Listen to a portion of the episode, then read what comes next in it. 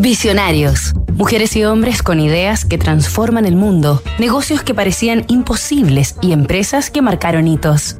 No hay nada que me haya propuesto hacer que se me haya negado. He tenido mucha suerte con las decisiones que he tomado. Carmen Balcells, la superagente literaria.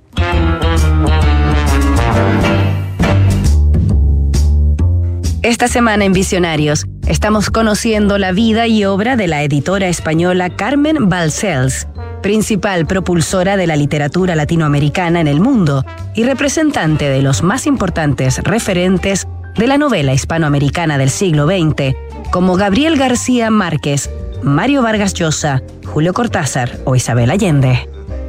De orígenes campesinos, Carmen Balcells Segalá Nació el 9 de agosto de 1930 en Santa Fe de Segarra, un pequeño pueblo de entonces no más de 50 habitantes en la provincia de Lérida, en Cataluña.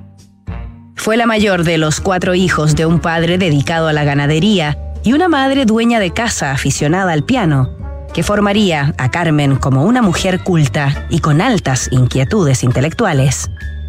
Carmen Balcells estudió en la escuela rural de su pueblo y en 1946, a los 16 años, se mudó junto a su familia a Barcelona.